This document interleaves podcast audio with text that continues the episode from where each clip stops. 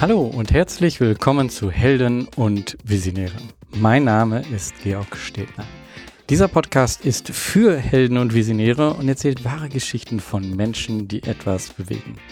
Er zeigt dir Wege zur sinnvollen Arbeit und deiner eigenen sozialen Unternehmung.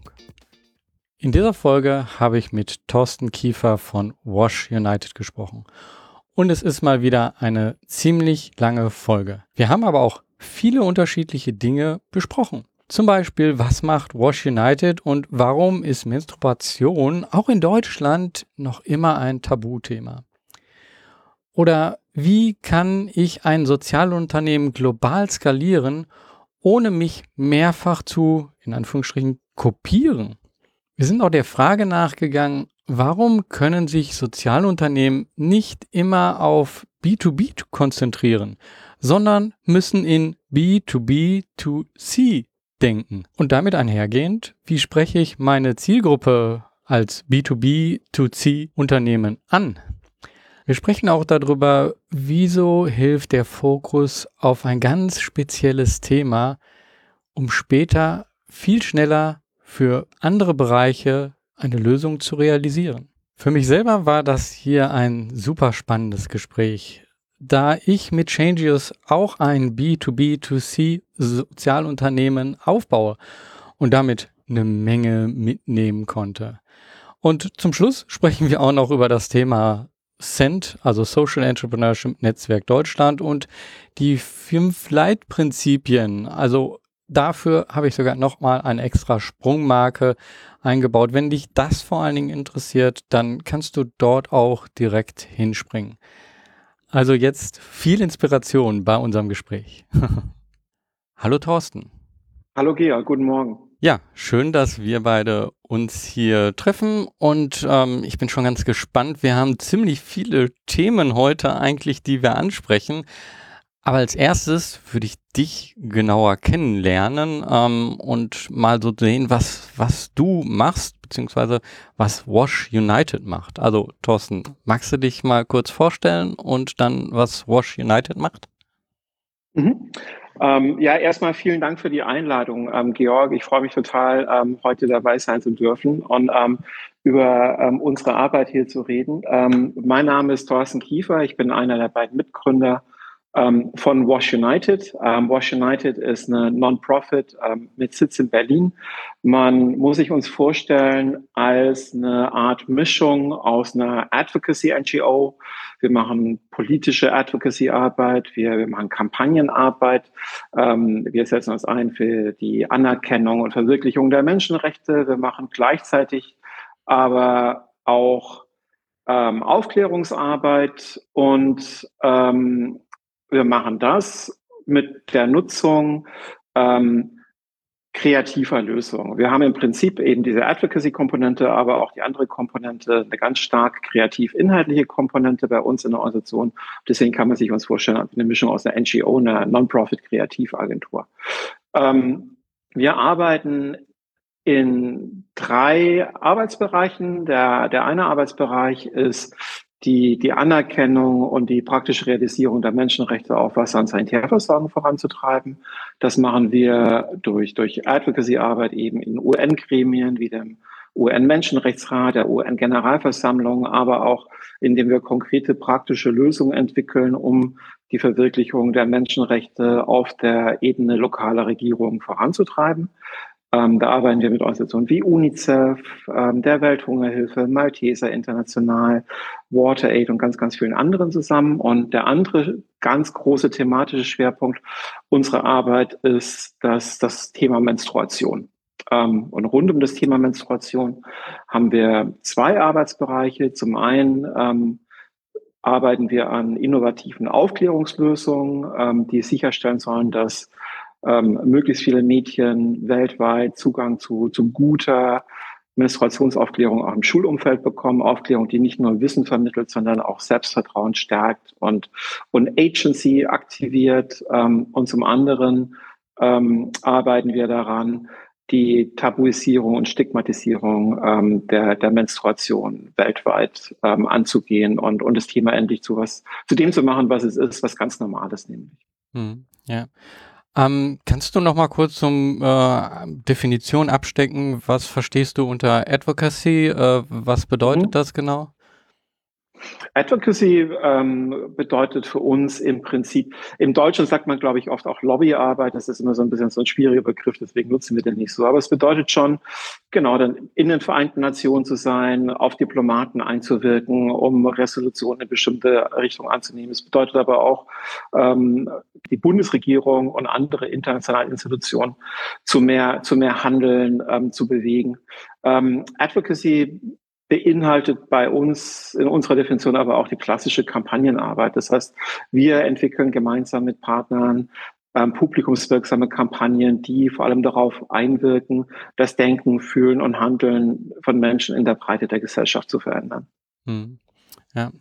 Ähm, sehr spannend. Ähm, ich frage mich gerade, wie bist du dahin gekommen? Also ähm, mhm. kannst du vielleicht einfach mal ähm, anfangen irgendwo, wie waren die ersten Berührpunkte damit, weil das ist ja jetzt etwas, äh, was schon ziemlich tief reingeht, was äh, mhm. nicht mehr so dieses typisch, äh, ich helfe jetzt einfach oder äh, ich, äh, sondern politische Arbeit bedeutet ja auch immer ähm, auch sehr aufreibend, glaube ich, und sehr, mhm. sehr mit äh, ich, ich sage vielleicht mal, ich, also ich glaube, ich habe mich selber dazu entschieden, nicht in die Politik zu gehen, äh, weil diese Schmerzgrenze von dem, äh, die empfinde ich selber sehr hoch, weil man dieser Frustlevel so, das, das, was man machen müsste und das, was man erreichen kann, da ist immer so ein großer Unterschied. Und ähm, wenn, wenn ich unternehmerisch arbeite, dann kann ich das für mich so abstecken und äh, natürlich auch mein, aber in der Politik ist das äh, aus meiner Sicht immer so unheimlich schwer. Und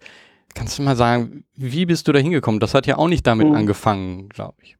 Ja, genau. Ähm, ich habe eigentlich Jura studiert. Ähm, ich bin also von Haus aus Jurist, ähm, habe mich in Deutschland dann aber äh, im deutschen Jurasystem irgendwann sehr, sehr gelangweilt und bin ins Ausland gegangen, habe in Amsterdam ähm, nochmal neu angefangen, habe dort ein Studium nochmal gemacht, ein, ein LLM-Studium über vier Jahre mit Fokus nur auf internationales Recht, Menschenrechte, internationales Umweltrecht und bin dort zum ersten Mal in Berührung gekommen mit dem Thema Menschenrechte im Kontext von Wasser- und Sanitärversorgung und fand das total spannend, ähm, weil es eben für mich an der Schnittstelle war zwischen Menschenrechten und Umweltrecht. Habe da mal eine Abschlussarbeit drüber geschrieben und ähm, danach dann für eine, eine Schweizer NGO gearbeitet und mitgeholfen, das erste Advocacy-Programm ähm, zu den Menschenrechten auf Wasser- und Sanitärversorgung aufzubauen. Das war damals so 2004, 2005. Ähm, und im Rahmen der Arbeit ist mir aber immer stärker aufgefallen, dass, dass gerade so in diesem Wash-Bereich Wasser, Hygiene, dass es einfach einen sehr starken Bias gibt für das Thema Wasser. Ne? Ähm, Wasser, das blaue Gold, der Quell des Lebens, ähm, von jeder Kultur, jeder Religion als was ganz Tolles, Wertvolles empfunden. Ähm, aber sauberes Wasser hat man halt auch nur, ähm, wenn es adäquate Sanitärversorgung gibt. Weil sobald du das nicht hast, hast du Fäkalien im Wasser und das Wasser macht krank. Aber ähm, Sanitärversorgung ist eben so die dunkle Seite des Wassers. Das wurde damals ganz, ganz stark vernachlässigt. Ähm, es gab keinerlei signifikante Initiativen auf der globalen Ebene im Bereich Sanitärversorgung lange. Ähm, und damals, ich war damals ein ganz, ganz großer Fußballfan auch noch, ähm, so dann so Ende der, der, der Nullerjahre ähm, stand ja dann die Weltmeisterschaft in Südafrika vor der Tür. Ähm, die erste Fußballweltmeisterschaft auf dem afrikanischen Kontinent und ich sah ganz, ganz viele Kolleginnen, Kollegen, Organisationen ähm, ihre, ihre Fußballinitiativen starten in Afrika zum Thema Polio, zum Thema Bildung, ähm, zum Thema Malaria und habe mich gefragt, weil damals auch dann neue Daten rausgekommen sind, die gesagt haben, dass in Afrika mehr Kinder an vermeidbaren Durchfallerkrankungen sterben als an Malaria, HIV, AIDS und Masern zusammen, warum man diese WM jetzt nicht nutzen kann, um zum ersten Mal richtig Aufmerksamkeit und on Action zu mobilisieren für das Thema Sanitärversorgung, vermeidbare Durchfallerkrankungen. Habe dann Klinken geputzt äh, bei allen möglichen Organisationen, habe immer so als Antwort bekommen, na ja, aber David Beckham kann man jetzt mal besser für das Thema Bildung mobilisieren. Das ist nicht so schwierig und das Thema Sanitärversorgung, da, da wollen, das wollen wir nicht anfassen. Und habe dann irgendwann beschlossen, ja, fuck it, ähm, dann, dann gucke ich halt mal, was ich da selbst machen kann und habe einen, einen guten ähm, alten Freund, einen Studienkollegen, den Michael Gerninger angerufen. Der ist heute immer noch Direktor Recht des FC Bayern und habe ihn damals ähm, gefragt, ob er ob er es für eine gute Idee halten würde, ähm, den Bastian Schweinsteiger zu fragen, ob er Lust hätte, Toilettenbotschafter für Afrika zu werden. Und er meinte, okay, ich kann den mal fragen. Und hat er den Bastian Schweinsteiger gefragt damals. Er war damals noch total jung natürlich, 2009 war das. Und ähm, der Bastian fand das eine coole Idee. Und nachdem der Bastian zugesagt hatte, fand es auch der Michael Ballack eine coole Idee. Und ähm, plötzlich Salomon Kalou und paar Monate später hatten wir so ein All-Star-Team von afrikanischen Fu oder europäischen afrikanischen Fußballern mobilisiert, inklusive Didier Drogba, der damals die absolute Koryphäe war, die sich hingestellt haben, um sich für Sanitärversorgung und Hygiene in Afrika stark zu machen. Wir haben innerhalb von einem halben Jahr eine Kampagne in acht Ländern aufgebaut, war super erfolgreich. Danach dachte ich, okay, das war jetzt ja ein One-Hit-Wonder, WM ist vorbei. Ähm, war toll, war total super, aber wahrscheinlich war es es damit. Aber dann kamen ganz, ganz viele Organisationen aus Indien vor allem auf uns zu und meinten, hey, wir haben hier noch ein viel größeres ähm, Sanitärproblem in Indien ähm, und wir haben einen Sport, der heißt Cricket. Ähm, können wir nicht da was machen? Können wir nicht auch die Kraft des Cricket nutzen, um, um Menschen ähm, für das Thema Sanitärversorgung zu aktivieren? Und ähm, bevor wir uns versehen haben, haben wir dann zusammen mit der indischen Regierung eine große Sanitärkampagne, eine Art Wanderzirkus ähm, von, von Zentralindien bis an die Grenze zu Nepal geplant. Ähm, und im Rahmen dieses Sanitär-Wanderzirkuses, dieser, dieser total verrückten Initiative damals, die Nirmal Bharat Yatra, ähm, haben wir dann zum ersten Mal uns auch das Thema Menstruation angeguckt. Das war so 2012 und wir haben dann letztendlich zusammen mit einer, mit einer UN-Organisation ähm, eine Art Menstruationslabor in diese Kampagne integriert. Es war ein großes Zelt, ähm, wo Frauen und Mädchen sich informieren konnten, mit, mit Expertinnen reden konnten, sich ähm, Produkte zeigen lassen konnten.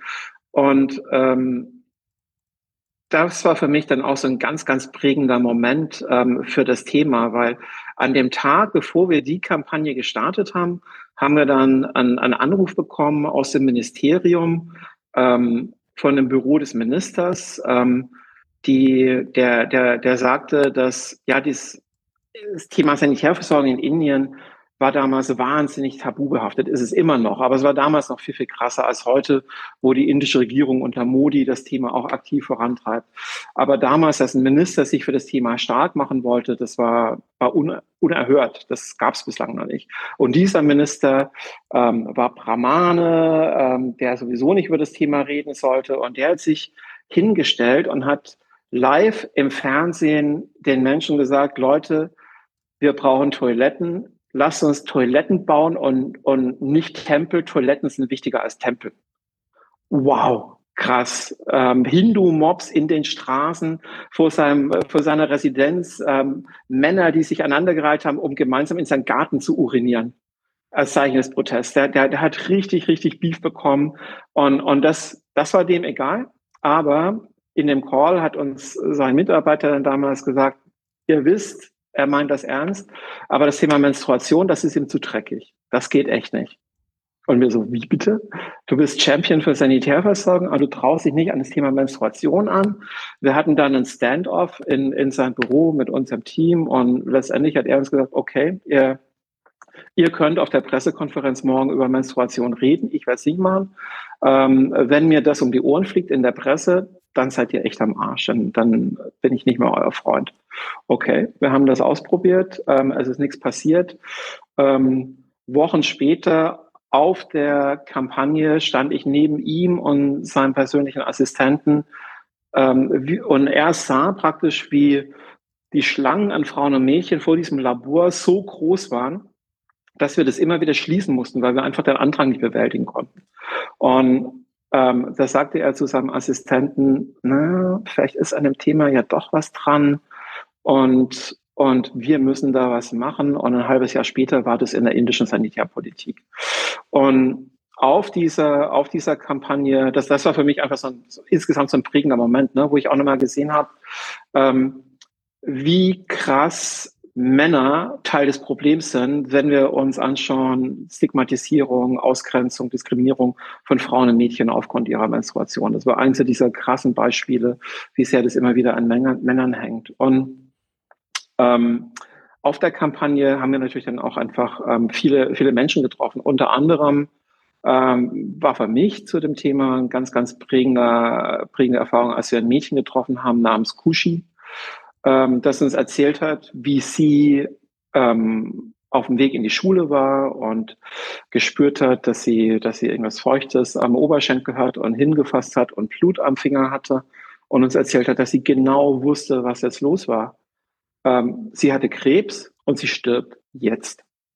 Und uns erzählt hat, wie sie losgerannt ist in kompletter Panik, zurück nach Hause in der Hoffnung, irgendwie zu Hause anzukommen, bevor sie stirbt, um sich von ihren Eltern zu verabschieden. Und uns erzählt er, wie sie dann ankam und ihre Mutter sie zur Seite genommen hat und gemeint hat, Kushi, du stirbst nicht, du hast deine Tage bekommen. Und es, es, das fand ich auch einfach ein so krasses, äh, äh, äh, eine so wahnsinnig krasse Story, wenn man sich halt auch überlegt.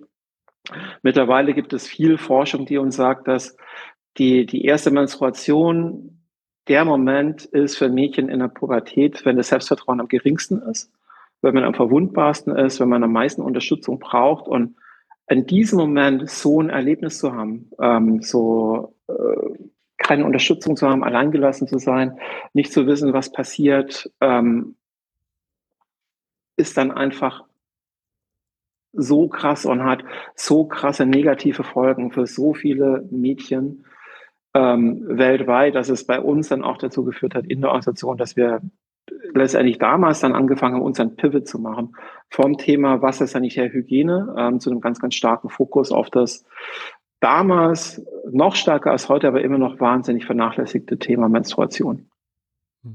Ja, also äh, danke für äh, also für diese wirklich handgreiflichen, ähm, auch emotionalen Geschichten, äh, die das erstmal äh, wirklich greifbar machen. Ähm, ich, äh, also diejenigen, die hier zuhören, sind ja entweder welche, die auch eigene Sozialunternehmungen ähm, gestartet haben oder eben äh, sich davon inspirieren lassen von Menschen wie dir, äh, wie Wash United, die etwas äh, gemacht haben. Und ich würde gerne in die einzelnen Themen nochmal äh, genauer reingehen. Das habe ich mir jetzt hier auch gerade so notiert.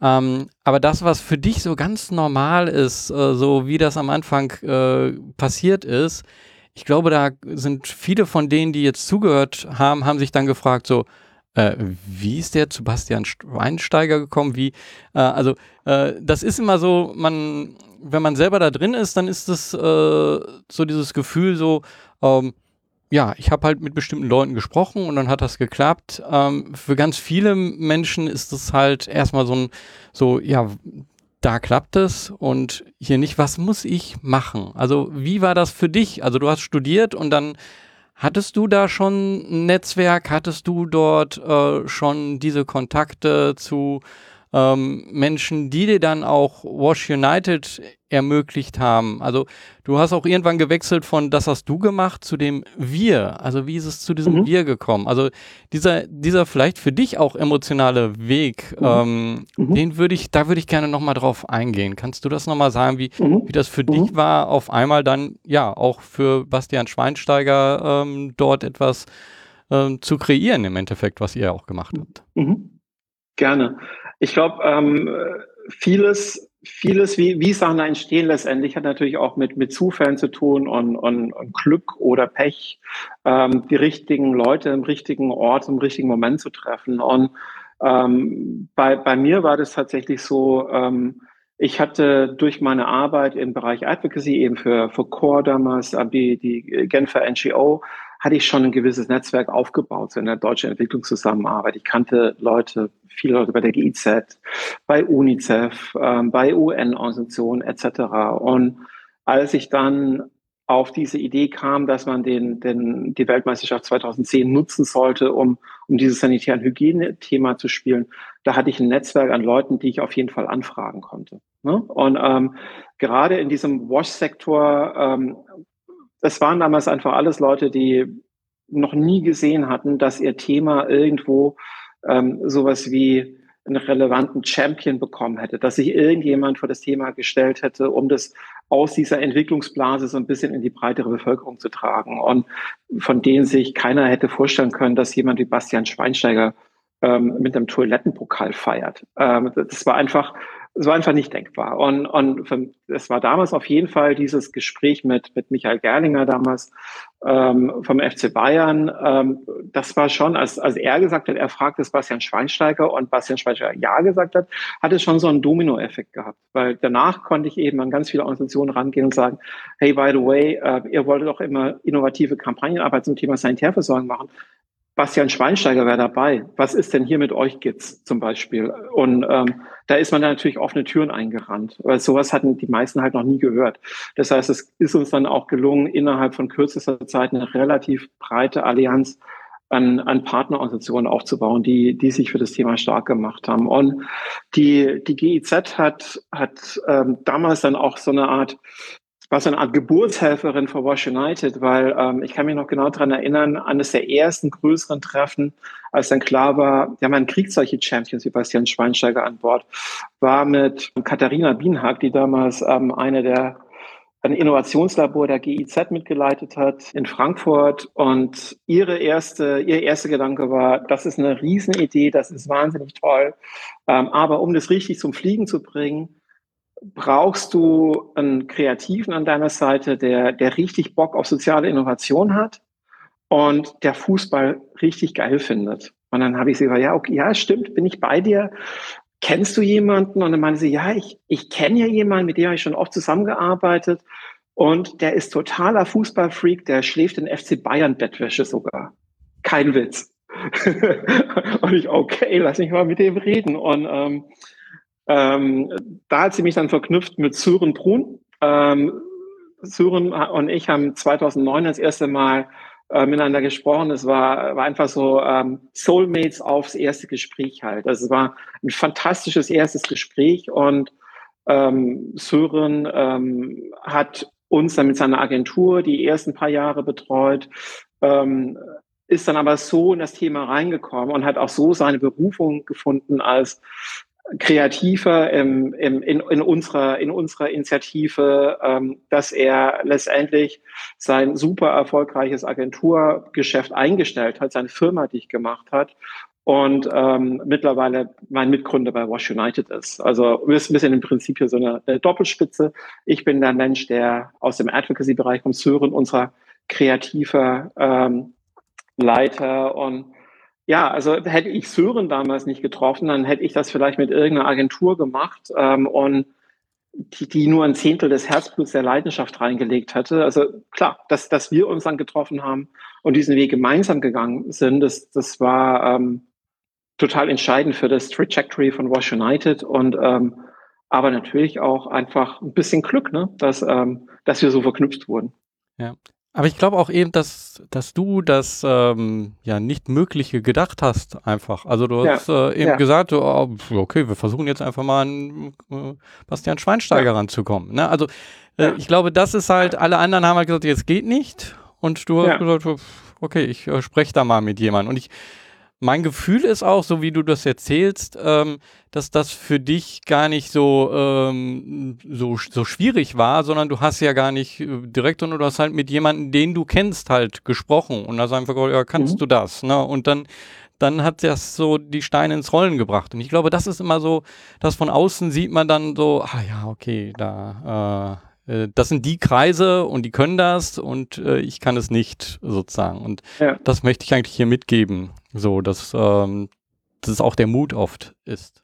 Un unbedingt, also unbedingt das Gespräch, also das in dem Gespräch damals, meine, meine Einschätzung war damals so ein bisschen, ich habe eine 25 Prozent Chance, dass, dass die Idee so ein bisschen verfängt und eine 75 Prozent Chance, dass ich irgendwie, dass ich ausgelacht werde am Telefon mit der Idee. Ähm, aber nee, es hat funktioniert. Ähm, der Michael ist mit der Idee losgerannt, da fand die super. Und man muss es halt immer wieder probieren. Und ich glaube, das ist generell so, wenn man im sozialen Bereich unterwegs ist, wenn man, wenn man sozialunternehmerisch arbeitet, ähm, Resilienz und, und immer wieder zu gehen, immer weiter zu machen, ist, ist so eine Grundqualität, die, die man braucht, weil es ist eben anders als im normalen unternehmerischen Umfeld, wo wenn mein Produkt funktioniert, wenn ich meine Kunden habe ähm, und, und äh, for Profit arbeite, dass im Prinzip das Trajectory meiner Firma so halbwegs planbar ist, wenn ich, wenn ich den Markt gut verstehe und, und ein, ein gutes Product Market Fit habe und meine Marketing-Arbeiten ähm, gut mache im, im sozialunternehmerischen Bereich, wo wir oder im, im sozialen Umfeld, wo man natürlich auch immer wieder von, von ähm, Spenden, Zuwendungen etc. Ähm, abhängig ist, ähm, ist man gerade halt auch, was die Finanzierung angeht, natürlich noch, noch mal oft viel stärker von externen Faktoren ähm, abhängig. Und da ist es ja ganz, ganz wichtig, halt immer weiterzumachen, immer, immer wieder zu probieren, ähm, mit seinen Ideen halt durchzukommen. Ja. Hm. Ich glaube, das Resilienz wahrscheinlich ähm, hatte ich mich neulich auch mit ein paar SozialunternehmerInnen drüber unterhalten und, und wir kamen so zu dem Ergebnis, dass wahrscheinlich Resilienz so die, die wichtigste Eigenschaft ist, wenn man im sozialunternehmerischen Umfeld langfristig erfolgreich sein will. Ja, ähm, ja also äh, sehe ich auch so. Ähm, du hast gerade auch im Endeffekt nochmal so Begriffe reingebracht, die jetzt ja äh, sehr richtungsunternehmerische gehen, also Product Market Fit und dann eben mhm. ja auch die Finanzierung.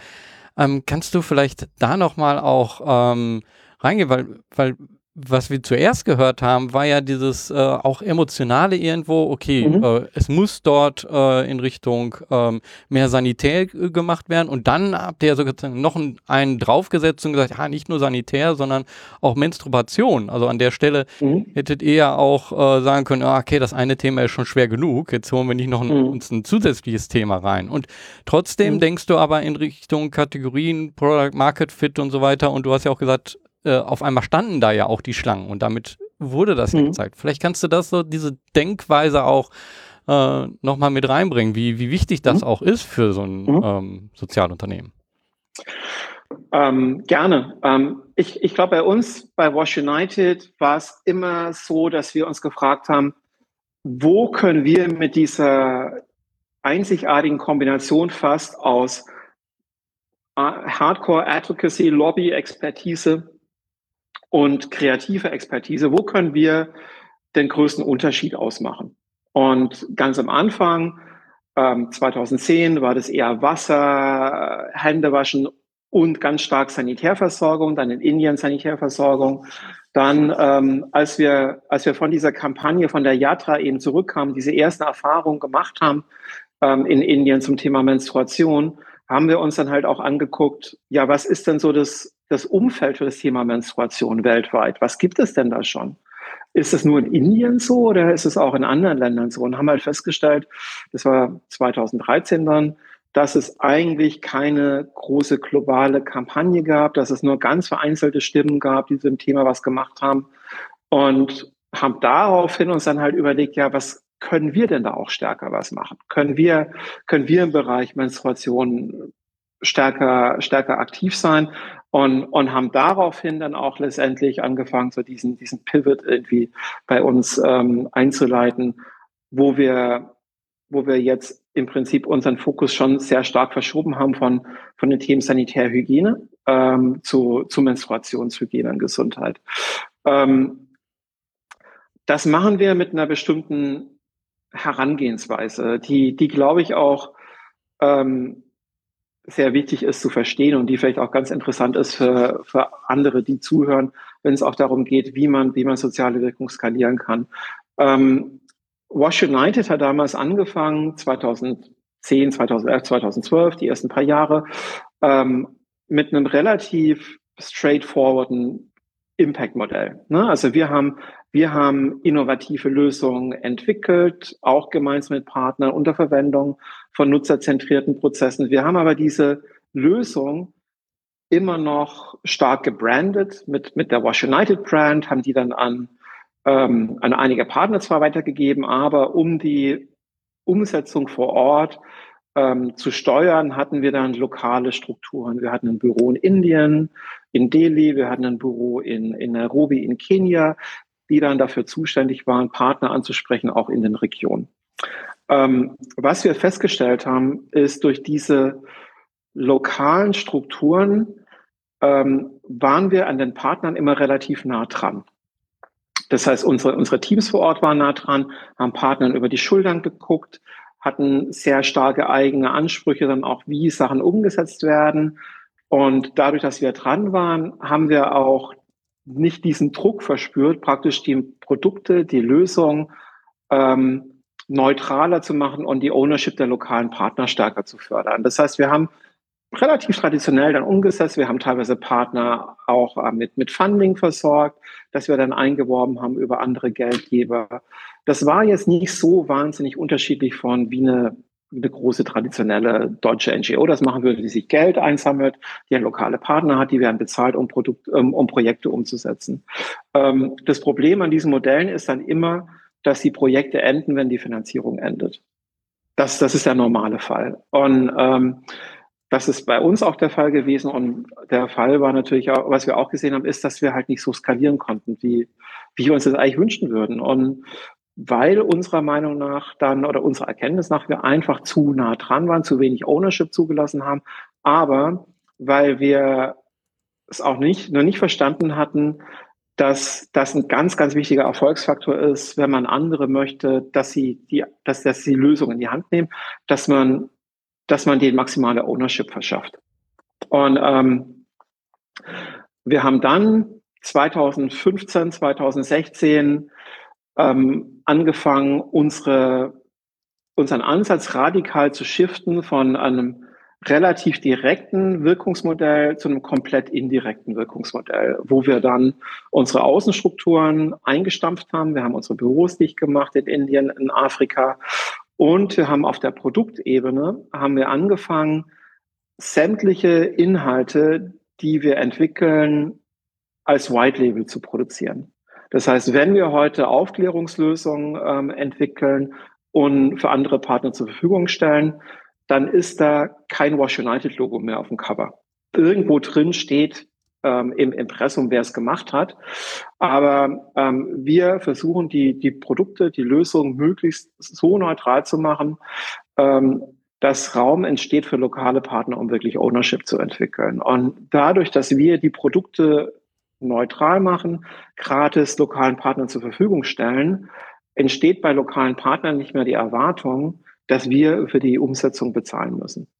Ähm, das heißt, ähm, wie wir mittlerweile arbeiten, also zum Beispiel im Bereich Menstruationsaufklärung. Wir entwickeln Produkte, wir entwickeln Lösungen zusammen mit lokalen Partnern, mit lokalen Expertinnen unter Verwendung von einem nutzerzentrierten ähm, Designansatz. Wir bauen dann digitale Plattformen, auf, über die wir diese Produkte ähm, unbegrenzt vielen Organisationen zur Verfügung stellen. Lokale Organisationen greifen auf diese Produkte zu, integrieren die in ihre eigenen Projekte, setzen die mit ihren eigenen Mitteln um und im Gegenzug für den freien Zugang zu den Produkten liefern sie an uns Daten, die wir wieder verwenden können, um unseren Geldgebern zu zeigen, schaut, das ist, was vor Ort gemacht wird, das ist, wie, äh, wie das funktioniert. Und letztendlich erzielt man damit einfach einen massiven Hebeleffekt weil nicht jeder die eigene Sau jedes Mal durchs Dorf, Dorf treibt.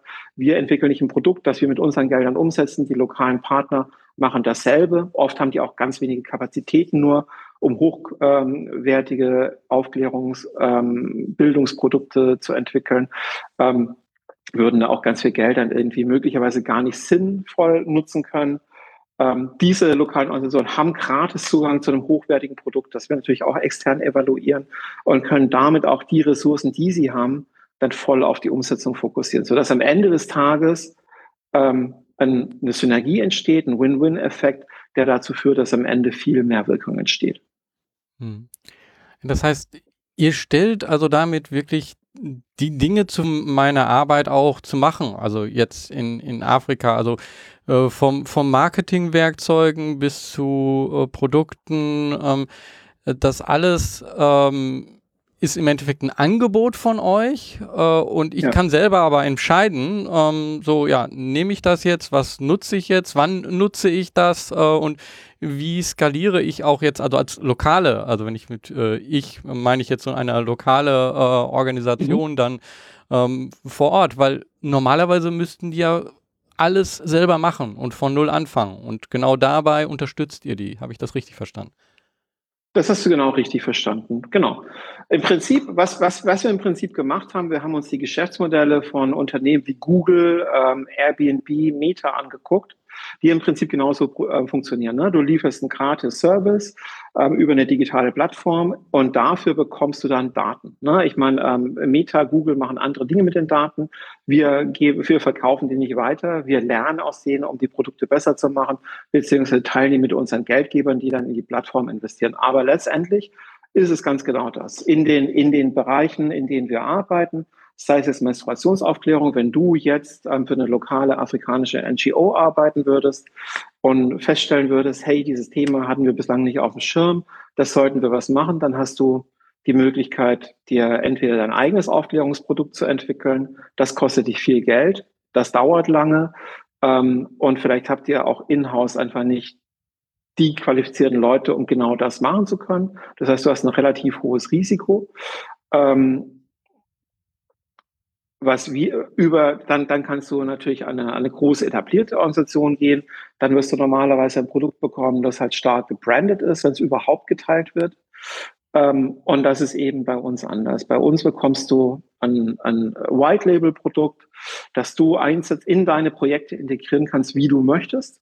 Ähm, was du machst, du gehst auf die Webseite, lädst dir eine Preview-Version runter, schaust es dir an, wenn dir die gefällt, wenn du denkst, dass die für dich und deine Organisation funktioniert, dann ähm, kannst du dich registrieren mit einem Projekt. Ähm, da sagst du dann, wir wollen das nutzen, um in Land XY in den nächsten so und so vielen Jahren so und so viele Mädchen an so und so viele Schulen zu äh, ähm, erreichen. Dann bekommst du die volle Version für umsonst. Du kannst umsonst an Capacity Buildings teilnehmen. Und du kannst sogar, wenn du für minimale Kosten, also die wir dann halt auch haben, für Designer, kannst du sogar das eigene Logo deiner Organisation auf das Cover integriert haben. Du kannst sogar ähm, gemeinsam mit uns eine Übersetzung in deine lokale Sprache machen, sodass du letztendlich mit ganz, ganz, also entweder Kosten, du kannst es kostenlos haben, du kannst aber auch mit geringen Mitteln Adaption bekommen, so dass es wirklich deins ist mit deinem eigenen Logo in deiner lokalen Sprache. Wir hatten jetzt zum Beispiel oder haben aktuell ein, ein Projekt, das das ganz gut illustriert mit der International Organization for Migration in Nigeria, die ähm, Projekte angefangen haben in, in Camps für internally displaced people im, im Norden Nigerias, wo vor allem auch Familien ähm, unterstützt werden sollten, die ähm, vor Boko Haram geflohen sind. Ähm, und sie haben halt dann festgestellt, dass sie in diesen Camps auch Menstruationsaufklärung anbieten sollten, wollten da ganz, ganz schnell an den Start ähm, und haben dann, hatten kein Produkt, ähm, haben verstanden, dass wenn sie das selbst entwickeln, dass sie da lange beschäftigt sind, dass sie viel Geld für brauchen ähm, und vielleicht auch nicht die Qualifikationen im Team haben, ähm, sind dann zu uns gekommen. Wir haben praktisch unseren Guide dann gemeinsam mit ihnen in die lokale Sprache übersetzt, haben ein paar visuelle Anpassungen gemacht, weil es eben dort vor allem um muslimische Mädchen geht, ähm, haben den, die Story des Guides ein bisschen angepasst. Es hat sechs Wochen gedauert, hat ein paar tausend Dollar gekostet. Und jetzt hat IOM ein perfekt kontextualisiertes Tool in den lokalen Sprachen visuell angepasst mit einem eigenen Logo auf dem Cover, das sie jetzt mit 80.000 Mädchen in den Camps dort umsetzen. Und es hat halt nicht ein Jahr gedauert, sondern sechs Wochen und hat einen Bruchteil gekostet von dem, was ein normaler Produktentwicklungsprozess kosten würde. Also so entstehen Synergien dann. Ja. Hm. ja. Ähm, da nochmal dann auch äh, zu sehen für mich, ähm, die, diese Unterscheidung, wer ist jetzt Kunde, wo wird das mhm. finanziert mhm. her und äh, mhm. wem, wem kommt es dann wirklich zugute?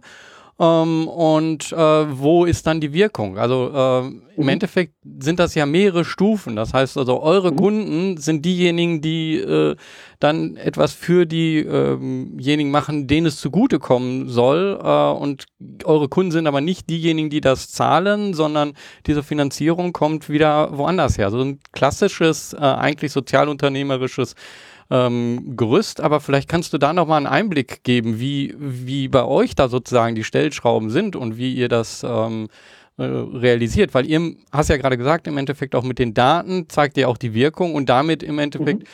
auch wahrscheinlich Richtung Finanzierung sozusagen dann, ähm, dass ihr dann auch bestimmte ähm, Finanzierungsmöglichkeiten dadurch habt. Vielleicht kannst du da nochmal einen Einblick geben, weil das ist immer relativ komplex ähm, so von außen zu sehen. Das hast du aber super auf den Punkt gebracht, Georg. Hervorragend. Genau. Wir haben letztendlich äh, bei Wash United ein B2B2C-Modell. Wir erreichen unsere, unsere End-Beneficiaries, äh, die, die Menschen, deren, deren Leben im Endeffekt äh, verbessert werden soll. Wir erreichen die nicht direkt. Ähm, wir erreichen lokale Organisationen, die wiederum mit, mit den End-Beneficiaries zusammenarbeiten.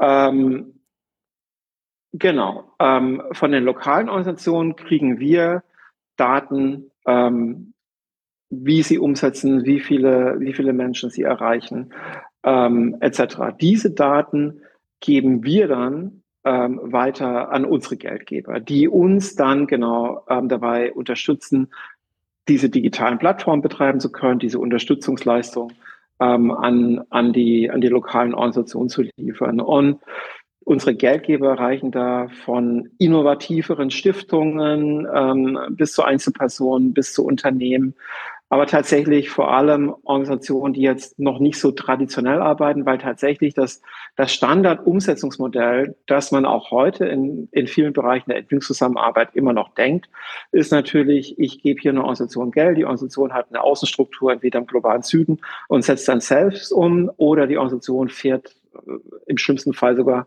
noch in den globalen Süden und ähm, da rennt ein Team von Europäern rum. Und uns, ich meine, das machen nicht mehr viele, aber das kommt auch noch vor. Aber die, die, die Modelle sind auf jeden Fall meistens direkt. Organisation bekommt Geld, Organisation setzt um. Ähm, und mit diesen Modellen brechen wir eben, weil wir, weil wir finden, dass sie nicht mehr zeitgemäß sind und dass sie auch durch die Verfügbarkeit digitaler Plattformen, digitaler Tools nicht mehr notwendig sind in dieser Art.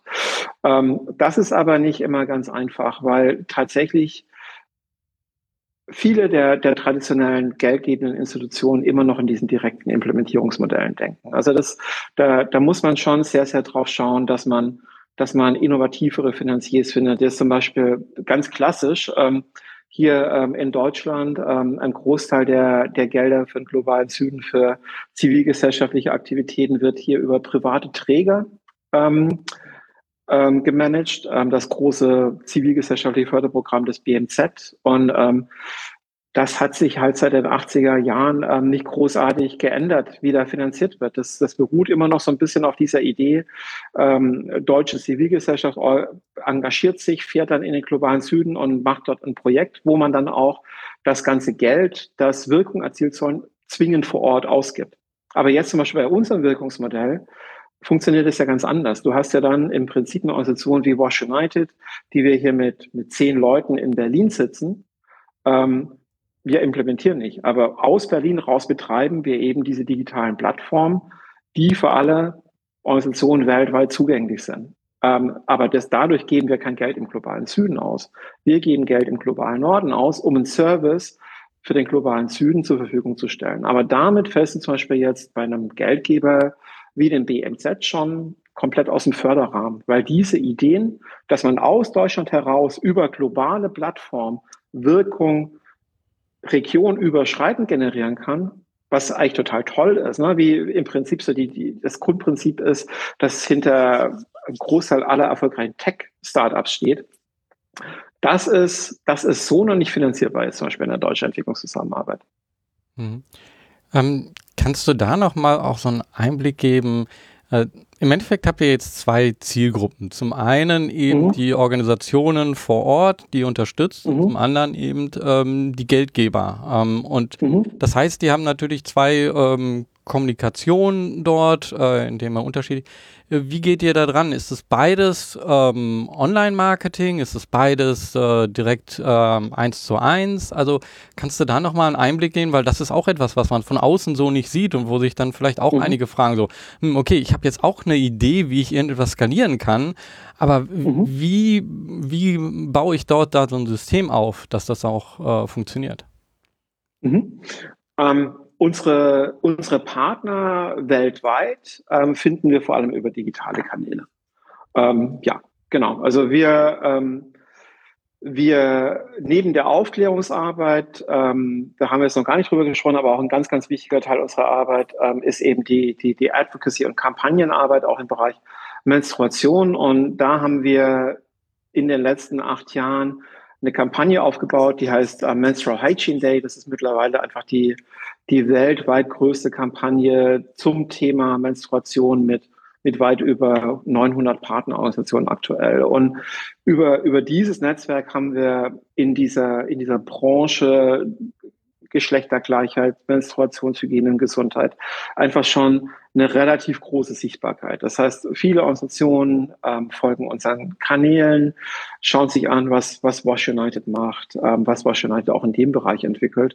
Und da gibt es schon dann auch einfach starke Schnittmengen von Organisationen, die, die im Bereich Kampagnenarbeit ähm, Unterstützung wollen und mit uns zusammenarbeiten wollen und Organisationen, die im Bereich Aufklärung arbeiten wollen. Das heißt, das Netzwerk, das wir da über die Jahre aufgebaut haben, das kommt uns in beiden Arbeitsbereichen zugute. Ähm, da, da funktioniert eben viel über Kommunikation auf sozialen Medienkanälen, über Newsletter, aber auch viel über Mund-zu-Mund-Propaganda ne? von, von lokalen Organisationen, ähm, die, die zufrieden sind, die von anderen dann auch mal gefragt werden.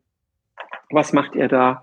An wen kann man sich wenden, wenn man das will? Also das kriegen wir schon auch mit, dass, dass es viel so Weiterempfehlungen ähm, von Organisationen auf der lokalen Ebene gibt. Ähm, wie, wie machen wir das auf der, auf der Geldgeberseite? Ähm, da gibt es natürlich ganz, ganz viele verschiedene Modelle, wie man seine Arbeit finanzieren kann. Bei uns ähm, wie gesagt, wir haben ein B2B2C-Modell. Das heißt, wir, wir generieren auch einfach als Organisation nicht diese direkten Impact Stories. Ne? Also nicht jetzt wie in Charity Water, ähm, die, die sehr gut dann halt auch B2C-Gelder ähm, akquirieren können, weil sie einfach diese direkte Geschichte haben. Ihr gebt uns Geld, wir schaffen diese Veränderung. Bei uns ist diese Geschichte über, über diese beiden Scharniere einfach ein bisschen weiter entfernt. Die Geschichte, wie wir Wirkung generieren, die kriegst du nicht in, in zehn Sekunden irgendwie so griffig erzählt, wie Direct Impact Models machen. Das heißt, für uns ist diese, diese, diese potenzielle Einnahmenquelle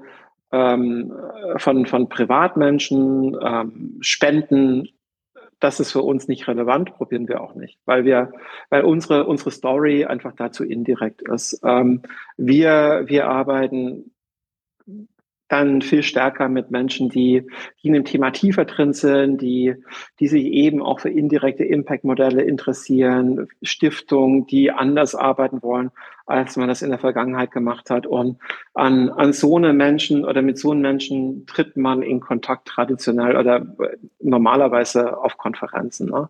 Also das sind, es gibt so ein paar größere, wichtige Sektorkonferenzen im Jahr, auf denen man ist, auf denen man Leute trifft und ähm, das sind, also dieses direkte, persönliche Kennenlernen ist meiner Erfahrung nach immer ganz wichtig, wenn es vor allem dann auch um Modelle geht, die noch nicht gelernt sind, wo eine Stiftung, ähm, eine Regierung, ähm, ein Unternehmen dann auch einfach mal ins Risiko gehen muss. Und ähm, bei vielen der Sachen, die wir jetzt in den letzten Jahren gemacht haben, war das halt einfach immer so. Ne? Der, der Weltmenstruationstag, der Menstrual Hygiene Day, da sind wir 2013 an, an Geldgeber rangelaufen und haben denen gesagt, hey, was wäre, wenn der 28. Mai weltweit der Tag, Welttag der Menstruation wäre? Ähm, wir wollen es mal ausprobieren. Wir wollen den Weltmenstruationstag ausrufen. Ähm, da haben uns auch einige gesagt, seid ihr total durchgeknallt. Das könnt ihr doch nicht machen. wir können doch keine weltweiten Feiertage ins Leben rufen. Und wir haben uns einfach gesagt, nö, ähm, warum nicht? Wir probieren es einfach mal. Und ähm, vielleicht fliegt es ja nicht, aber ist halt geflogen so, ne?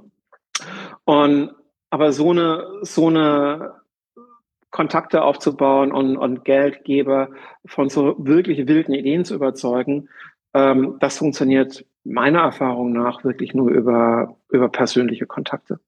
Mhm. Ähm, also das ist unheimlich hilfreich, glaube ich, jetzt hier. Also so mhm. zu, zum einen zu sehen, so ist es persönlich auf der einen Seite unheimlich wichtig, da spreche ich dann einzelne Personen an, baue eine Beziehung auf und auf der anderen Seite ähm, kann das aber auch eben digital laufen. Das heißt, also, ihr bedient im Endeffekt beides äh, mit unterschiedlichen ja. Kundengruppen und ähm, äh, damit ist das natürlich eure Arbeit natürlich auch äh, weitaus komplexer und schwieriger. Ähm, aber daran sieht man auch wieder, welchen Mehrwert ihr im Endeffekt, ihr, ihr schafft da ja eine Brücke, die, die es sonst ja. so gar nicht geben würde. Ähm, also finde ich total, total spannend und daher würde ich jetzt gerne auch nochmal so wirklich auch in dieses Thematische äh, reingehen. Ähm, wir haben das ja jetzt mehrere Male angestreift, äh, so Menstruation und auch äh, im Sanitärbereich. Ähm, äh, kannst du ähm, da mal Beispiele nennen, was, was da passiert? Also ähm, was macht so eine Organisation vor Ort? Wie ähm, hat sie dann von euch, du hast so ein bisschen was schon gezeigt so oder gesagt, äh, ähm, wir dort ähm, ja, Flyer und ähnliches, äh, wenn ich das richtig verstanden habe, erstellt habt. Aber kannst du noch mal sozusagen ähm, so einen Weg zeigen? So jemand kontaktiert mhm. euch und ähm, dann entsteht etwas und ähm, ihr bekommt dann die Daten zurück und äh, kannst du mal einmal diesen ganzen Kreis sozusagen mhm. noch mal zeigen? Genau. Also am besten wahrscheinlich zum Beispiel oder als Beispiel im Bereich unserer, unserer Arbeit im Bereich Menstruationsaufklärung. Da wäre so, so eine typische User Journey. Ähm, du bist eine Organisation, du hörst oder du, du findest das Thema Menstruationsaufklärung im Schulumfeld relevant. Du willst eine Lösung. Ähm, du machst dich schlau, ähm, du hörst von anderen Organisationen von unserer Lösung, dann gehst du ähm, auf, auf unsere Webseite, auf die digitale Plattform, wo unsere Menstruationsaufklärungsprodukte angeboten werden. Das ist aktuell, musst du dir vorstellen, ein Leitfaden. Ne, das ist ein Dokument, ähm, das ähm, die Geschichte von einem Mädchen erzählt, dass das in die Pubertät kommt. Ähm, in dieser Geschichte, ähm, im Rahmen dieser Geschichte finden immer wieder verschiedene spielerische Aktivitäten statt, die die, die Mädchen, die an dem Training teilnehmen, dann, dann aktivieren, ähm, die, die, die, die Mädchen enablen, auch einfach ihr eigen, ihre eigenen Fragen zu äußern, ähm, ihre eigenen, ihr, ihr Wissen beizutragen, um, um das halt einfach so ein, mehr so ein Dialog zu machen und nicht so eine, so eine One-Way-Geschichte. Ähm, diesen, diesen Leitfaden, den, den lädst du dir in einer, in einer Preview-Version runter, schaust ihn dir an, ähm, testest ihn vielleicht, machst mal einen Workshop an der Schule, ob das für deine Region funktioniert, stellst fest, das ist gut, das will ich haben und dann, dann registrierst du dich mit einem Projekt auf unserer Webseite. Sagst, ich will in dieser Region so und so viele Mädchen trainieren, in diesem, diesem Zeitraum. Dann lädst du dir eine der verschiedenen Sprachversionen des Leitfadens runter. Ähm, Punkt hast im Prinzip so dann online so eine Art ganz simplifizierten Partnerschaftsvertrag mit uns unterschrieben. Ähm, dann bist du bei uns im Salesforce-System. Ähm, dann hast du auch Zugang zu Fortbildung digital, ähm, kriegst ab und zu von uns einen Reminder. Ähm, na, du hast jetzt das Projekt läuft, in, in sechs Monaten ist es zu Ende. Denk dran, dass du deinen Bericht dann auch schickst, wenn du fertig bist. Ähm, wenn du dann mit deinem Projekt fertig bist, dann kriegst du natürlich nochmal deine Unterlagen, schickst deinen Bericht und dann kommst du bei uns ins System. Also es ist im Prinzip ein, ein Salesforce-unterstütztes System, das anfängt mit, ich bin interessiert, ich schaue mir mal ein Preview an, bis zu, ähm, ich gebe meine Berichte ab, das wird dann alles irgendwie von Salesforce erfasst, ähm, sodass wir auch live immer Daten haben, die wir direkt an unsere Geldgeber weitergeben können. Hm. Um Kannst du, ähm, oder äh, kurz mal, äh, ich äh, mache einen Cut kurz. Äh, ich habe gemerkt, du hast ein paar Mal jetzt gerade nicht, aber so die Hände gerieben. Das hört man im Mikro. Mhm. Äh, also oh, okay, vielleicht okay. Mhm. äh, weglassen, mhm. weil das, weil ich sehe das, aber ähm, mhm. das mhm. nicht. Mhm. So, und jetzt wollte ich gerade, ich habe das jetzt reingeschoben, weil mir jetzt gerade die Frage ähm, hängt. Genau, ich wollte jetzt nämlich auf das ähm, persönliche Thema. Ähm, lass mich mal ganz kurz gucken. Ähm, genau, ja. Das heißt, hier habe ich im Endeffekt ein Tool, was überall auf der Welt äh, genutzt werden kann. Ähm, und ja, das auch sehr niedrigschwellig. Jetzt beim Thema Menstruation, ja, sagt man halt über auf der, überall auf der Welt. Ist das in irgendeiner Weise auch noch ein Thema in Deutschland? Kannst du dazu mal was sagen? Ähm, ja, äh, man, man denkt beim Thema Menstruation dann erstmal, ja, globaler Süden und hat vielleicht irgendwie Stories gehört von Mädchen in Nepal, die irgendwie während ihrer Periode in Menstruationshütten irgendwie verbannt wurden und denkt, das ist ja für Deutschland irgendwie, irgendwie gar nicht so relevant. Aber wir haben in unserer Arbeit in den letzten Jahren schon gesehen, dass also in, im Rahmen unserer Arbeit, aber auch so im privaten Umfeld, dass es gerade in deutschen Schulen auch einfach total Herausforderungen gibt. So meine Tochter geht hier in Berlin zur Schule und was du hier in Berliner Schulen im Bereich Sanitär und ähm, Aufklärung irgendwie auch einfach siehst, ist teilweise einfach schon krass. Und wir haben dann irgendwann angefangen, uns, äh, uns da näher mit zu beschäftigen. Wir haben ähm, vor einigen Jahren zusammen mit Einhorn ähm, eine erste nicht repräsentative Umfrage gemacht, und, und rausgefunden, dass wirklich nur knapp über zehn Prozent der Befragten fanden, dass ihre Menstruationsaufklärung in der Schule zielführend ähm, gut war. Ne? Die meisten fanden es peinlich, für die meisten kam es zu spät. Ähm, sowas wie 80 Prozent aller Lehrerinnen fanden, dass es neue ähm, zeitgemäße Lösungen braucht, um das Thema anzugehen. Aber wie gesagt, damals die, die Zahlen ähm, das war jetzt nicht alles repräsentativ, das war eine kleine Umfrage. Aber ähm, letztes Jahr im Herbst haben wir angefangen, mit, mit Plan Deutschland an einer Umfrage zu, zu arbeiten, um, um uns das Thema genauer anzuschauen, wie es denn um die Menstruation in Deutschland gestellt ist. Und ähm, das kam jetzt im Mai diesen Jahres ähm, raus.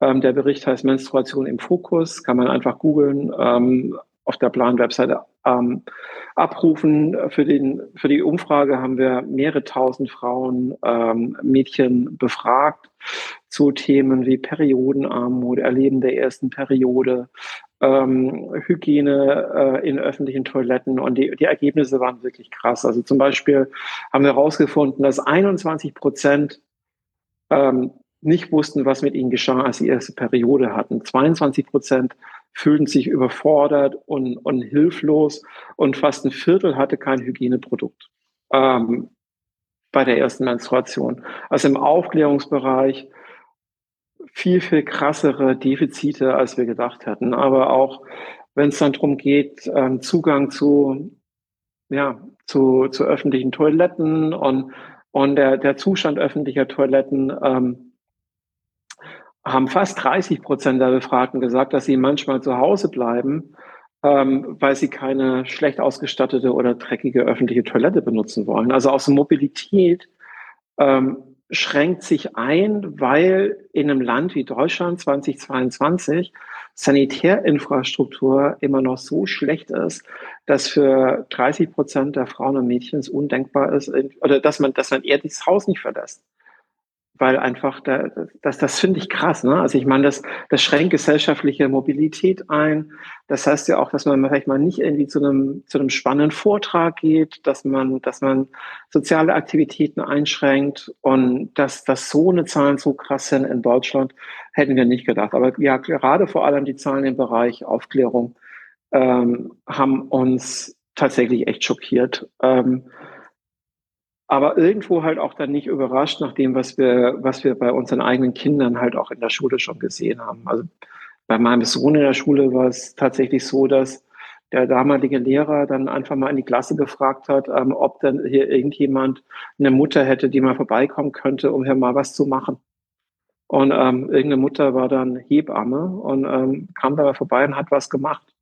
Aber wenn das halt nicht so gewesen wäre, wäre halt nichts passiert. Und das, das ist schon, das ist schon wirklich krass. Ähm, weswegen wir auch ähm, das Thema in Deutschland ähm, in Zukunft angehen wollen. Wir, wir arbeiten aktuell ähm, mit, mit Einhorn daran, ähm, den Leitfaden, ähm, den wir schon seit Jahren jetzt ähm, für den globalen Süden ähm, entwickelt haben und, und, und verbreiten, diesen Leitfaden jetzt auf Deutschland ähm, zu über, für Deutschland zu übersetzen. Ähm, das sind wir gerade in der finalen Ausarbeitungsphase und ähm, der wird Ende Q1 nächsten Jahres veröffentlicht ähm, auf einer eigenen Webseite dann, wo ähnlich wie jetzt, äh, wie wir im globalen Süden arbeiten, dann jede Schule, jede Lehrerin in Deutschland, jede NGO, die das möchte, gratis Zugang zu diesem Leitfaden haben wird,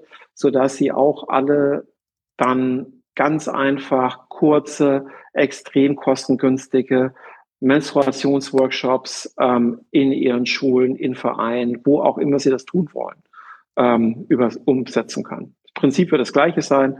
Der Zugang zu den Materialien wird umsonst sein. Ähm, was wir natürlich dann wiederum möchten, ist Informationen. Was habt ihr gelernt? Wie habt ihr es umgesetzt? Wie viele Mädchen habt ihr erreicht?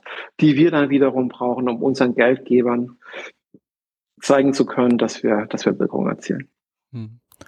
Also ich finde das super spannend, dass man hier sieht im Endeffekt, ähm, ihr habt erstmal ein Problem im globalen Süden gelöst, also ihr habt euch darauf konzentriert und ähm, dadurch, dass ihr so tief in diese Materie eingestiegen seid und jetzt dann eben auch mal ähm, ja hier vor Ort guckt, merkt ihr, dass da viele Dinge ähnlich sind. Äh, also jetzt nicht so stark, aber dass es doch da eben äh, Möglichkeiten gibt, da noch äh, etwas zu verbessern.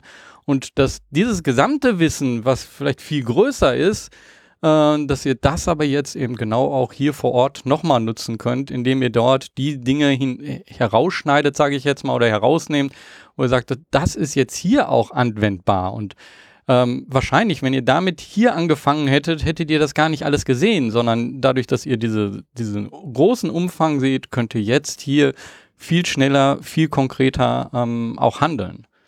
Ähm, ähm und von daher sind wir dann wieder bei diesem Product Market Fit, äh, den du am Anfang ja so gesagt hast. Ne? Das, der, war, der Markt war erst eben woanders und jetzt sieht man, okay, mit dem Wissen, was wir jetzt haben, eröffnen sich auch jetzt Märkte hier. Ne? Und das ist etwas, ja. äh, was man oft nicht sieht. Also ähm, danke für diesen Einblick. Ähm, du hast jetzt gerade auch gesagt, ja, dann hat der Lehrer halt gefragt, so gibt es da eine Frau, die das mal äh, so sagen kann.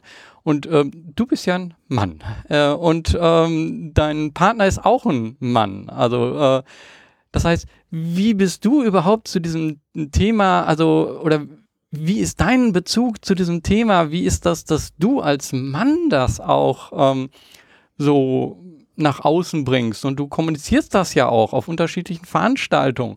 Wie wird das gesehen? Wird dann vielleicht gesagt, so, ja, nee, das passt nicht? Oder ist das vielleicht auch ein Vorteil? Kannst du dazu mal was sagen?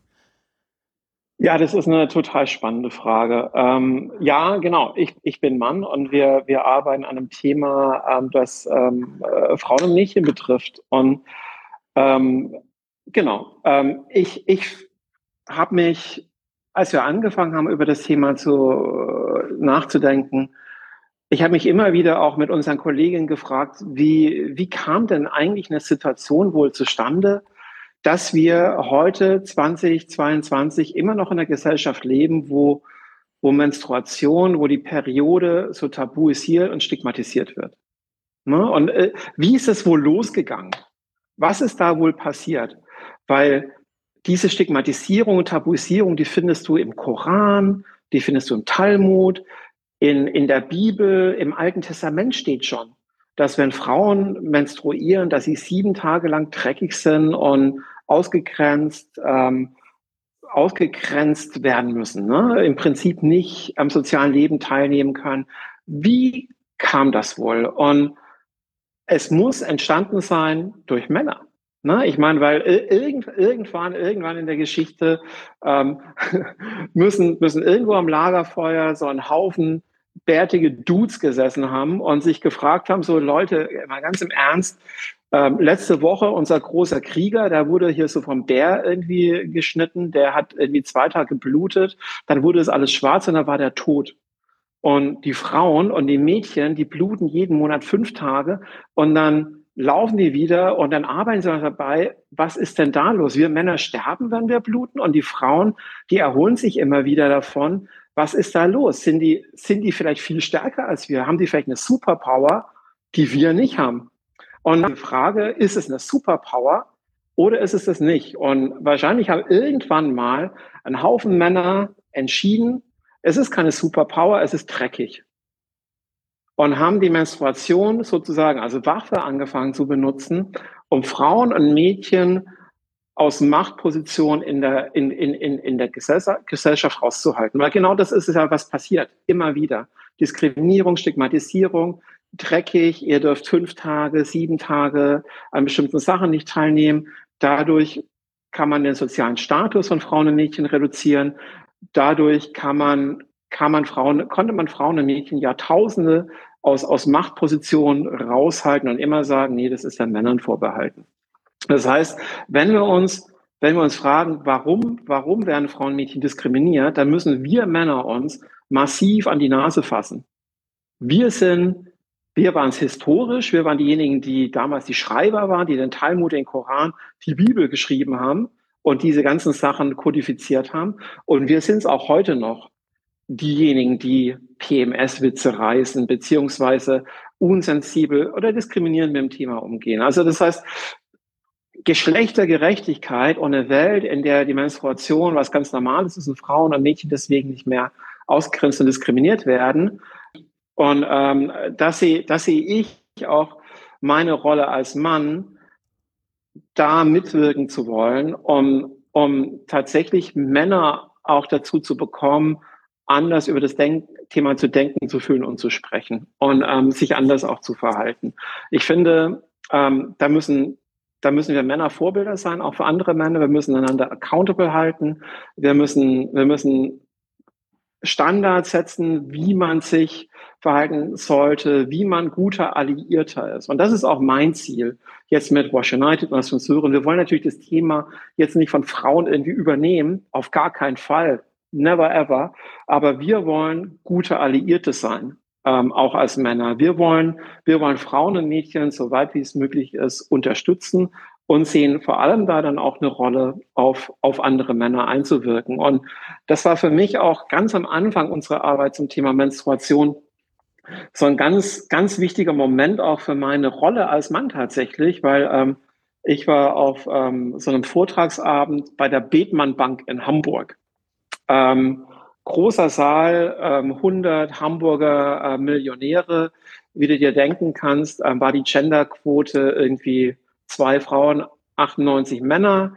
So alle so zwischen 60 und 70 haben sich irgendwie auf das gute Essen und den guten Wein gefreut. Und dann gab es da drei Sozialunternehmer auf der Bühne, die so ein bisschen erzählt haben. Ähm, die Projekte, die vorgestellt wurden, waren ähm, ähm, Charity ähm, und Lemonade, ähm, total toll. Der Paul hat super erzählt, ganz schönes Thema. Dann war der Benny Adrian da und hat äh, Viva Con Aqua vorgestellt, hat über Wasser geredet. Und damals waren wir gerade noch so, ähm, äh, hatten wir noch einen stärkeren Fuß im Wasserhygienebereich. Und mit Menstruation haben wir erst angefangen. Aber ich wusste, dass Benny vor mir redet zum Thema Wasser. Also konnte ich ja nicht auch noch was zu Wasser erzählen. Deswegen habe ich mir damals gedacht, okay, wenn Benny über Wasser redet, dann rede ich halt nur über Menstruation. Und dann habe ich ähm, eine Viertelstunde nur über unsere Arbeit im Bereich Menstruation geredet, vor diesem Raum voller alter Hamburger Millionäre, 98 Prozent Männer. Und es war wirklich ruhig, während ich gesprochen habe. Es war, es war wirklich ruhig. Und ähm, danach ähm, kamen die beiden Damen, die im Raum waren, zu mir her und meinten, dass sie es total beeindruckend fanden, wie die Reaktion der Männer im Raum war. Dass, dass sie alle wirklich zugehört hätten. Und dass sie wahrscheinlich nicht so zugehört hätten, wenn da jetzt eine Frau irgendwie vorne gestanden wäre. Weil für, dann hätten sie es einfacher gehabt, es abzutun, als oh, hier so eine, so eine, so eine Emanze und jetzt muss ich mir das noch anhören. Aber dadurch, dass ich als Typ ihnen gesagt habe, ihr als Typen, müsst so ein bisschen auch was an eurer Denke ändern, war das nicht mehr, nicht mehr vorwurfsvoll, sondern es hatte einfach einen anderen, einen anderen Twist, der, den, den, den auch diese beiden Teilnehmerinnen als total wertvoll empfanden. Und das habe ich immer wieder so gesehen, so, ne, dass du, wenn du als, als Mann andere Männer auch zu dem Thema ansprichst, dass du eine andere Dynamik in das Gespräch bekommst. Und tatsächlich ist es ja halt auch, und jetzt kommen wir wieder zurück zu der politischen Ebene, ähm, mit der wir angefangen haben, ist es ja in ganz vielen Stiftungen, aber auch der, äh, auf ganz vielen Ebenen hast du ja noch einfach sehr viele Männer halt auch in Entscheidungspositionen.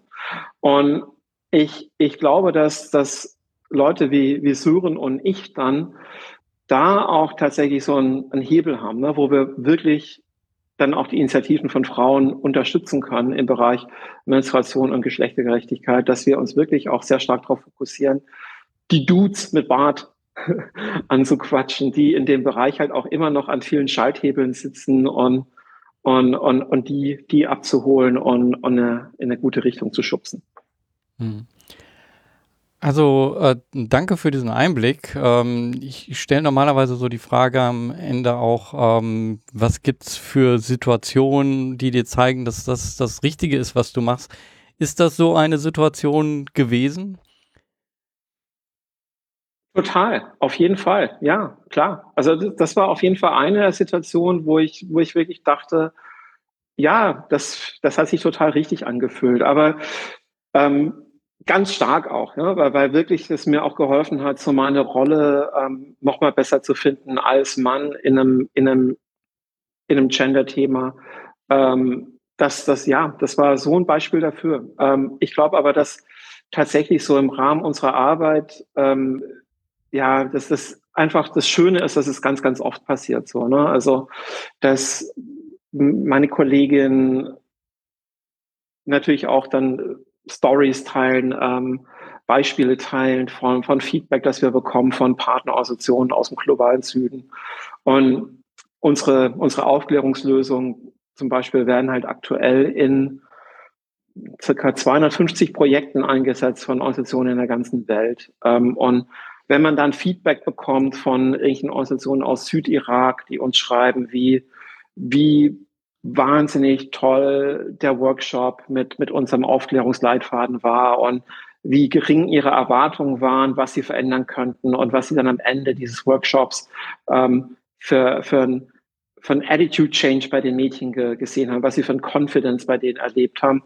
Ähm, das sind immer wieder Momente, wo ich dann denke, hey, total toll. Ich möchte an nichts anderem arbeiten. Ähm, ja, und, und das ist, das ist tatsächlich aber auch eine Sache, die ich immer wieder sehe bei, bei allen Leuten bei uns im Team, so, ne? Dieses, diese, wenn du eine Organisation bist wie wir, die so eigene neue Wege geht, dann, dann hast du auch mit vielen Widerständen natürlich zu kämpfen. Unser indirektes Wirkungsmodell, wir können mittlerweile belegen, dass es viel effektiver, viel effizienter ist als traditionelle Wirkungsmodelle. Trotzdem heißt es natürlich nicht, dass es auf der Finanzierungsseite einfacher wird. Ähm, das heißt, du, du hast schon auch immer wieder viel zu kämpfen, aber wenn du dann halt wirklich auch siehst, was du als Team von, wie gesagt, zehn Leuten ähm, wuppst, an Wirkung generierst ähm, im Bereich Aufklärung, im Bereich ähm, Bewusstseinsänderung, das zum Beispiel der, der Weltmenstruationstag, der Menstrual Hygiene Day, über den ich vorher kurz gesprochen hatte, der, der ist gewachsen von einer, von einer durchgeknallten Idee. 2013, ähm, zum ersten Mal 2014 hat er stattgefunden. Da hatten wir schon über 100 Partnerorganisationen, jetzt aktuell über 900 Partnerorganisationen. Und dieses Jahr hatte das Format eine, eine Reichweite digital von annähernd 700 Millionen Menschen. Ne? Also das ist ähm, mit einem Kampagnenwert von, der geht langsam auf die 300 Millionen Dollar im Jahr zu wenn du das kaufen würdest. Und so dann, dann auch zu sehen, wie wir als kleines Team mit zehn Leuten so eine großen Kampagnen wuppen können, gemeinsam mit unserem Movement an Partnern und wie eben so viele Organisationen gemeinsam für eine Sache arbeiten, an einem, an einem Strick ziehen, ähm, um, um gemeinsam so eine große kollektive Wirkung zu erzeugen, das, das ist einfach schon dann auch immer wieder so ein Moment, wo man denkt, hey, ja, wir, wir sind hier einfach richtig, ähm, wo auch, glaube ich, der Sören, ähm, mein Mitgründer, immer wieder das Gefühl hat, ja, dafür trete ich halt einfach gerne an, dafür nutze ich auch einfach gerne meine Lebenszeit, um, um in diesen Bereichen ähm, ähm, Veränderungen zu erzielen. Und ich glaube, ganz, ganz wichtig ist dabei auch immer wieder diese, diese Idee von kollektiver Wirkung so, ne? Also dass, dass wir hier als ja, zehn Leute Organisation, ne? ähm, eben, eben das, was wir, das, was wir einbringen, über die Kooperation mit anderen so stark hebeln können, dass das kollektives Handeln ähm, uns immer wieder in die Lage versetzt, Wirkung zu generieren, ähm, die halt einfach eigentlich weit über unsere Gewichtsklasse liegt. Ähm, das, das finde ich auch immer wieder inspirierend und glaube ich auch für, für andere Organisationen, die jetzt oder andere Sozialunternehmerinnen, die, die, die sich fragen, wie, wie kann ich meine Wirkung skalieren, wie kann ich, wie kann ich wachsen, ähm, kann ich wirklich nur sehr, sehr stark empfehlen. Ähm, denkt vor allem auch darüber nach, wie könnt ihr Kooperation wachsen lassen? Wie könnt ihr über die Zusammenarbeit mit anderen, über kollektive Wirkungsmodelle wachsen, sodass nicht immer wieder Sachen repliziert werden, sondern dass wirklich Synergien entstehen an den Schnittstellen der verschiedenen Kompetenzen verschiedener Organisationen. Hm. Ähm, ja, ich glaube, das, das ist auch wirklich was Spezielles jetzt. Also ihr, ihr seid sozusagen so ein Netzwerkaufbauer äh, oder Vernetzer mit diesen unterschiedlichen und äh, dieser indirekte Impact, von dem du immer wieder sprichst, ähm, wie, wie, kraftvoll äh, der auch ist. Ähm, ich würde gerne so dieses, ähm, so jetzt, wir kommen so gegen Ende dieses Podcastes, mhm. äh, wir haben da wirklich ein großes Thema aufgemacht. Ich würde gerne noch einmal so einen anderen Teil aufmachen, was du nämlich auch noch äh, machst. Also ähm, wir sind beide im Social Entrepreneurship Netzwerk Deutschland äh, zusammen, sind im Endeffekt dadurch zusammengekommen. Da würde ich gerne noch mal reinschauen in dem, was äh, du dort auch gemacht hast mit den fünf Leitprinzipien. Also mhm. Hast du irgendetwas, wo du sagst, mhm. so, okay, das, was wir mit Wash machen und das hier, das möchte ich hier noch zum Abschluss bringen? Wir hatten ja schon über die Arbeit in Deutschland vorher kurz gesprochen und ich glaube, das war mir wichtig, auch nochmal ähm, jetzt hier in dem Podcast zu teilen, dass ähm, wenn es auch Organisationen da draußen gibt, die sich für das Thema bislang vielleicht noch nicht so interessiert haben, die aber im Bereich Bildung unterwegs sind, ähm, die im schulischen Umfeld arbeiten, ähm, ab März oder ab, ab Ende Q1 wird es auf jeden Fall ähm, den neuen Leitfaden für Deutschland auch geben. Denkt drüber nach, ob das Thema Menstruationsaufklärung vielleicht auch was für euch sein könnte, etwas sein könnte, was eure Arbeit ähm, noch wirkungsvoller macht im schulischen Umfeld. Aber ansonsten, nee, lass uns gerne über, über Sendner im Moment äh, quatschen. Da bin ich auch sehr leidenschaftlich für. Ja. Ähm, ja, Du, du bist dort ja auch äh, sehr aktiv mhm. und ähm, vielleicht sagst du einfach mal äh, kurz, du hast da so etwas, was eigentlich so total komplex scheint, in so einem schönen kleinen Übersicht zusammengefasst. Äh, ähm, magst du dazu was sagen? Mhm. Ähm, die fünf Leitprinzipien für das effektive Fördern sozialer Innovation im 21. Jahrhundert. Hört sich wahnsinnig sperrig an, aber, aber ist, es, ist es tatsächlich nicht. Ich glaube, einfach nochmal, um so ein bisschen auszuholen, ähm, eine, eine Sache, die, die uns einfach, oder die, die mich und uns einfach auch sehr, sehr umtreibt, ist, ist die Art und Weise, wie soziale Innovationen in Deutschland gefördert werden. Ähm, wir haben ein riesen Bürokratieproblem in Deutschland. Ähm, das sich auch im Bereich Förderung natürlich extrem manifestiert an überkomplexen Bewerbungsprozessen, an äh, ständigem Reporting, an also wir haben wir haben teilweise Förderungen von von öffentlichen Gebern, wo du deine deine Gelder in sechs Wochen Tranchen abrufst und wenn du nach sechs Wochen irgendwie nicht jeden Cent ausgegeben hast für, für 100 Euro, die noch auf deinem Konto liegen, dann Strafzinsen bezahlst, obwohl du letztendlich alle sechs Wochen irgendwie einen Finanzbericht abgibst. Ne? Ich meine, das sind, das sind bürokratische Monster, ähm, die, die so in der Privatwirtschaft vollkommen unvorstellbar sind. Wir haben immer noch ganz viel Denke, ähm, die sich eher so in formalen Kriterien festhält, wie wie hoch ist eine Verwaltungspauschale, äh, damit du einen Gütesiegel bekommen darfst, ähm, ja, nicht zu viel Gehälter bezahlen ähm, und halt nicht auf Wirkung schaut. Eine Organisation, die mit 100.000 Euro ähm, 5000 ähm, Leben rettet, ist besser als eine, die mit 100.000 Euro 2000 Leben rettet, ganz egal, wer jetzt wie große Verwaltungskostenpauschalen hat. Also das Thema Wirkung, ähm, wird, wird viel zu oft noch nicht wirklich berücksichtigt. Förderungen sind ganz, ganz oft extrem kurzfristig. Ähm, ein Jahr, anderthalb, teilweise auch noch kürzer. Ähm, ganz oft unflexibel, ähm, risikovermeidend. Ähm, also unterm Strich ist es einfach was, was wir auch so in den ersten Jahren ähm, von Wash United immer wieder gesehen haben oder auch wenn wir neue Projekte angefangen haben, wie, wie unseren oder neuen Ansatz für Aufklärung, den, den Menstrual Hygiene Day, unsere ersten Gelder, sozusagen unser soziales Wagniskapital, das kam nie aus Deutschland. Das kam immer woanders her, weil, weil die Deutschen, die meisten deutschen Geldgeber dafür viel zu konservativ waren. Und ähm, was wir, was wir dadurch immer wieder sehen, ist, ist, dass, dass ganz viel soziale Innovation ähm, in Deutschland nicht richtig erstmal gar nicht so aus, auf, auf das Gleis kommt, aber vor allem auch nicht ähm, wirklich in der Breite, wirklich skaliert werden kann und, und in der Breite verankert werden kann. Und ähm, wir hatten eigentlich gehofft, so mit, mit Covid, ähm, mit all den Herausforderungen, ähm, die dadurch noch dazu kam, dass es, dass es ein Umdenken geben würde ähm, in den letzten Jahren. Das haben wir aber nicht gesehen.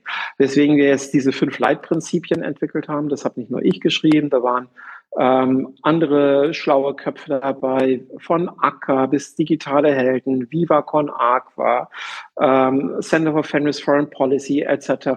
Wir haben das kollaborativ ähm, entwickelt mit der Idee, einen Einseiter zu schaffen, auf dem wirklich die fünf grundlegenden Leitplanken für wie sollten Geldgeber soziale Innovation in Deutschland fördern, einfach mal auf den Punkt gebracht werden. Ein Einseiter, den ähm, sämtliche Sozialunternehmen, sozialen Innovatoren, ähm, NGOs auch mit in die Gespräche damit Geldgeber nehmen können und am Ende des Gesprächs als One More Thing auf den Tisch legen können, Impuls, ähm, den den man mitnehmen kann, wenn man das nächste Mal über Finanzierungsmodalitäten nachdenkt, wenn man das nächste Mal über, ähm, über, ja, über Antragsprozesse nachdenkt, ähm, was, was man einfach, einfach in das System reingeben kann.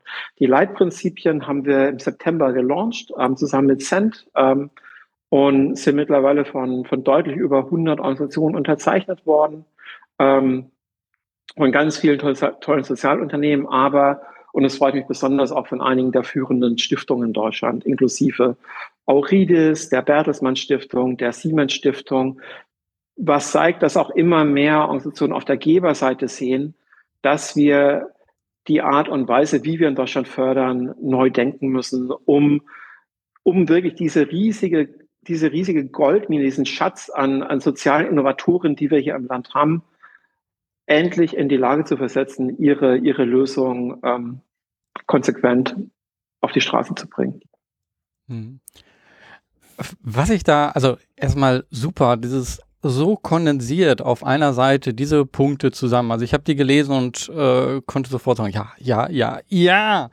Ähm, mhm. Und ähm, was mir jetzt gerade, wie du das sozusagen erzählst und durch das, was wir vorher ähm, sozusagen besprochen haben, merke ich, dass es im Endeffekt ihr die gleiche Arbeit gemacht habt, wie sie äh, sonst auch macht. Also Menstruation ist auch ein Thema, äh, auch Tabu. Ähm, äh, ihr bringt das äh, den Personen näher, wisst, wie ihr die äh, Dinge auf die auf den Punkt sozusagen bringt.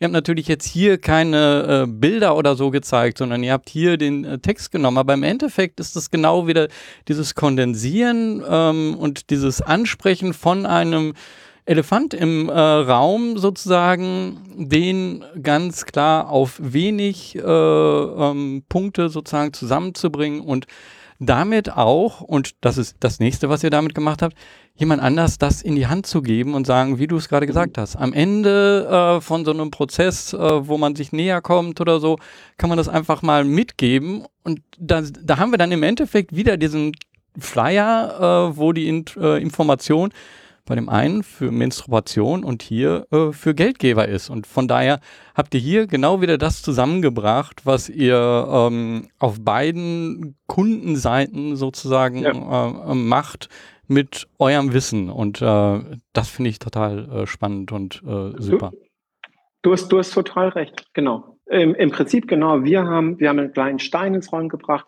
haben andere reingeholt, haben gemeinsam sowas entwickelt, haben es produktneutral gelassen, weil da ist natürlich jetzt wieder kein Wash United oder anderes Logo drauf, so dass wir möglichst viele andere motivieren, das in die Hand zu nehmen, das mit zu unterzeichnen, damit loszurennen. Also wieder genau dieses Schneeballsystem.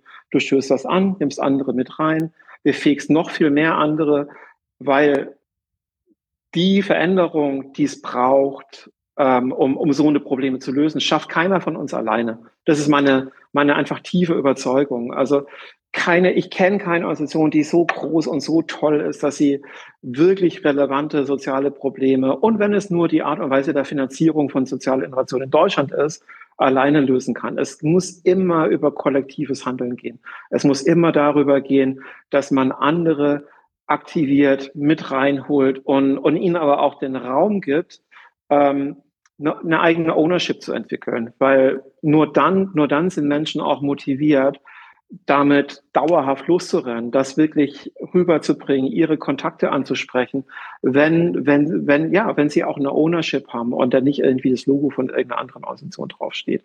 Und ich glaube, das ist für uns, hast du total recht, also dieser Grundmechanismus, wie wir arbeiten, der ist in all unseren Arbeitsbereichen, bei allem, was wir tun, immer genauso. Und ja. Mhm.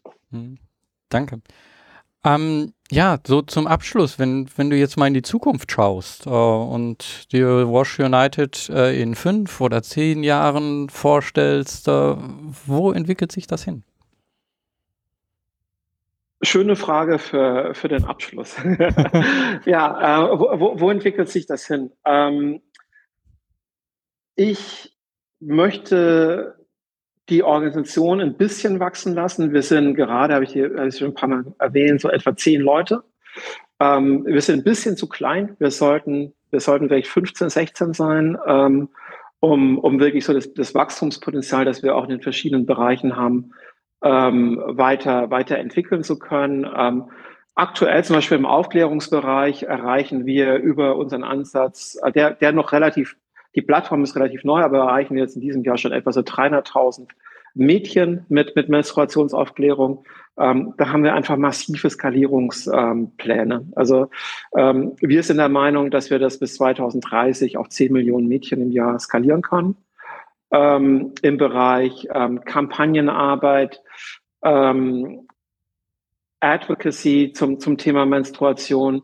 Der, der Menstrual Hygiene Day hat schon eine digitale Reichweite von, von fast 700 Millionen Menschen im Jahr, hatte ich auch schon erwähnt. Aber auch in dem Bereich ist eine ganz, ganz große Challenge, dass es, dass es eben noch an Finanzierung fehlt. Dass das Thema gerade auch bei großen Stiftungen, bei, bei großen Geldgebern ähm, mittlerweile zwar mehr angesprochen wird, aber they don't walk the talk yet. Also es gibt, das Geld wird noch nicht auf den Tisch gelegt, um dieses Thema jetzt ernsthaft angehen zu können. Das ist auch so ein bisschen Herausforderung, die wir, die wir jetzt hier zum Beispiel auch in, in Deutschland haben, so dass das Ministerium, das, das BMZ jetzt ähm, wahnsinnig viel über das Thema Menstruation redet und es auch ganz toll findet.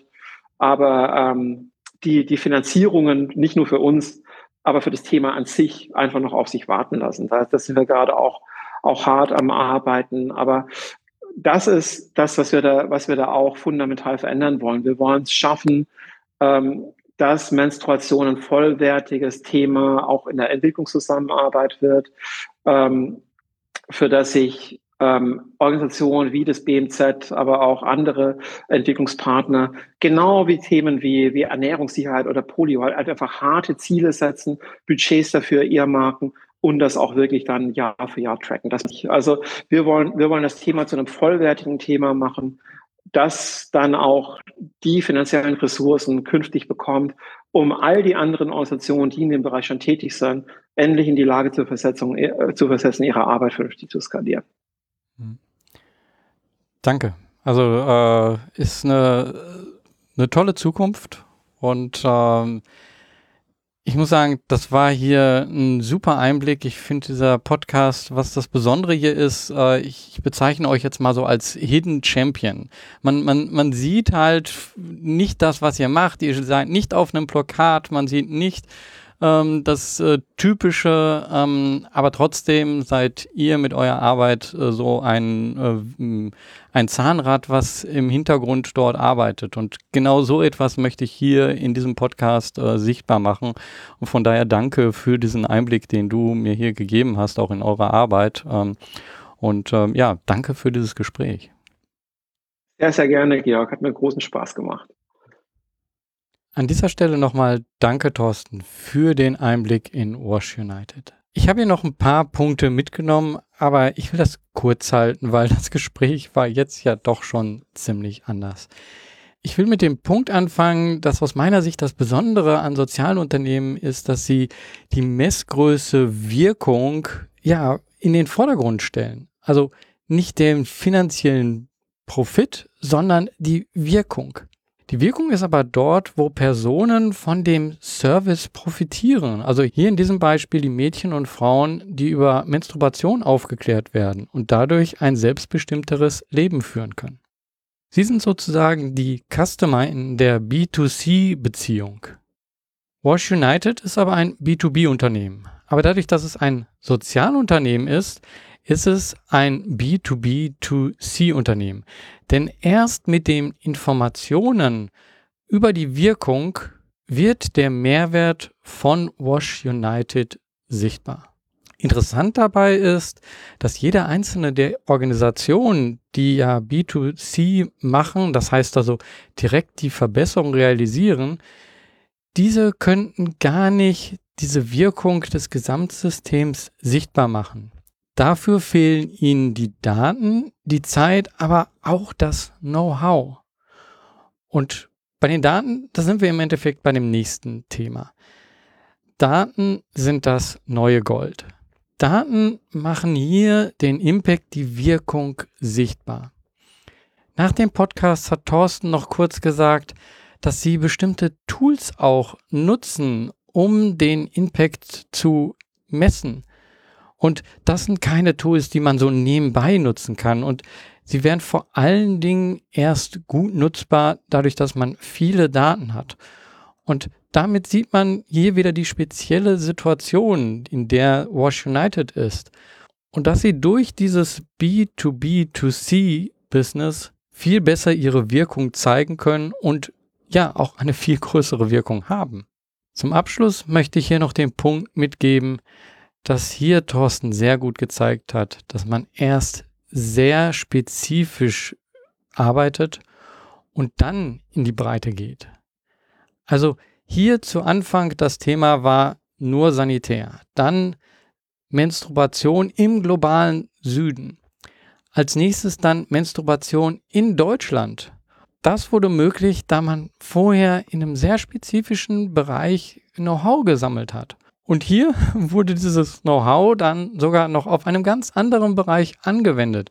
Hier im Beispiel, wie ich schon im Podcast gesagt hatte, bei den fünf Leitprinzipien zur Finanzierung. Und das hier nochmal gesehen, auf einmal wurde das gleiche Wissen auf die andere Zielgruppe angewendet. Also versuch nicht ein großes System gleich von Anfang an zu realisieren, sondern werde erst sehr spezifisch. Realisiere einzelne Bausteine und füge sie mit der Zeit alle zusammen. Darin liegt die Kraft des Fokus. Und das ist auch das, was ich dir jetzt wünsche, dass du in deiner Arbeit viel Fokus hast. Also, mach was, beweg was. Dein Georg Städtner.